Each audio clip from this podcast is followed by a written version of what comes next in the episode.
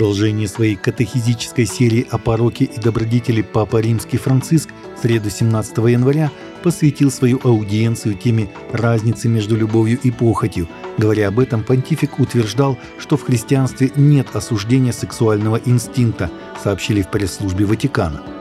Сосредоточив свои размышления на человеческом опыте, Папа Римский опирался на библейскую «Песнь песней», также известную как «Песнь песней Соломона», которую он назвал чудесной поэмой о любви между двумя влюбленными.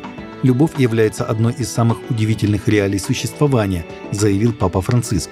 Понтифик отметил, что в этом процессе присутствует альтруистический фактор, при котором влюбленный человек становится щедрым, с удовольствием дарит подарки, пишет письма и стихи. Он перестает думать о себе, чтобы полностью сосредоточиться на другом, сказал Франциск. Отказ Госдепартамента США включить Индию в свой список стран, вызывающих особую озабоченность, несмотря на сообщения об участившихся нападениях на христиан, вызвал критику со стороны христианских групп и уполномоченного Конгрессом надзорного органа. Базирующаяся в США группа International Christian Concern назвала это упущение пародией на правосудие. Штурмовики премьер-министра Наренды Моди из BDP Баджахар Дал неоднократно нападали на пасторов, христиан-мирян и церковные здания в 23 году, сказал президент ICC Джефф Кинг в заявлении, опубликованном в The Christian Post. Было зарегистрировано по меньшей мере 723 нападения, и многие другие остались незарегистрированными. Моди и BDP – радикальные индуисты, выдающие себя за сторонников демократии и религиозной свободы. Затянувшаяся судебная тяжба для члена финского парламента и епископа еще не окончена после того, как государственный прокурор страны объявил, что будет обжаловать недавний приговор невиновен. Обвинения были выдвинуты против Пиави Расинина, которая была министром внутренних дел, и епископа Юхана Пхиолы, после того, как они поделились своими христианскими убеждениями о браке и сексуальной этике в брошюре 2004 года, сообщает Christian Today. Расинин были предъявлены дополнительные обвинения, связанные с твитом 2019 года и комментариями, которые она сделала в радиодискуссии в том же году. В 2022 году они предстали перед судом и были признаны невиновными, но в прошлом году им пришлось предстать перед судом снова, после того, как государственный обвинитель обжаловал первоначальный приговор. В ноябре прошлого года апелляционный суд Хельсинки во второй раз снял с них все обвинения в разжигании ненависти.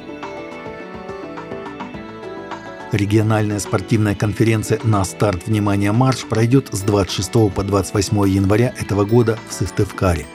На конференции предлагается узнать историю развития спортивного служения в России, опыт разных регионов, как спортивное служение помогает в исполнении великого поручения, как благовествовать в мире спорта и через спорт, как церковь может влиять на общество, как строить отношения с людьми через спорт – как проводить клубы и тренировки на библейских принципах и с изучением Писания, плюс практика по проведению тренировок по волейболу и фитнесу.